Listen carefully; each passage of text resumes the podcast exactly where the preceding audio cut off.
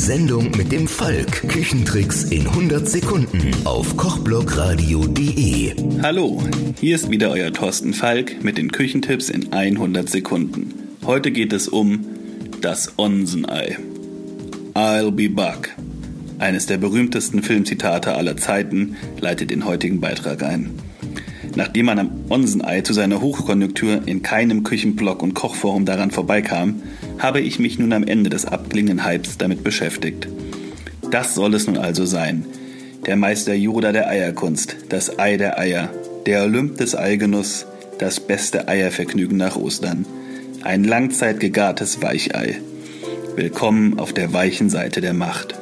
Was hat es mit diesem Ei auf sich, das seit Monaten durch die Presse und durchs World Wide Web poltert und das beim Zwei-Sterne-Koch Christian Lose als knusprig gebackenes Onsenei mit Steinmühlenpolenta, Pfifferlingen und Jumbenparmesan für bescheidene 35 Euro zu haben ist? Das Geheimnis liegt wie bei vielen Küchengeheimnissen heutzutage in der Dosierung von Temperatur und Dauer. Loriots Bertha kann damit ihrem viereinhalb Minuten Ei leider keinen Stich landen.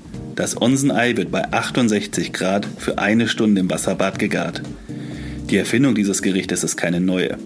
Seit Jahrhunderten garen die Japaner ihre Eier in den heißen Quellen, genannt Onsen, bei Temperaturen zwischen 60 und 70 Grad.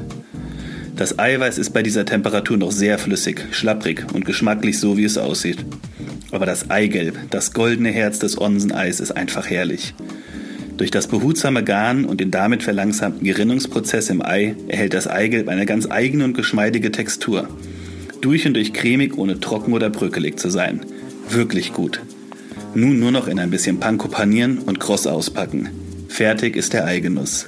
Das war's schon wieder für heute mit den Küchentipps in 100 Sekunden. Mein Name ist Thorsten Falk. Schwingt den Löffel und hört mal wieder rein, hier auf kochblockradio.de.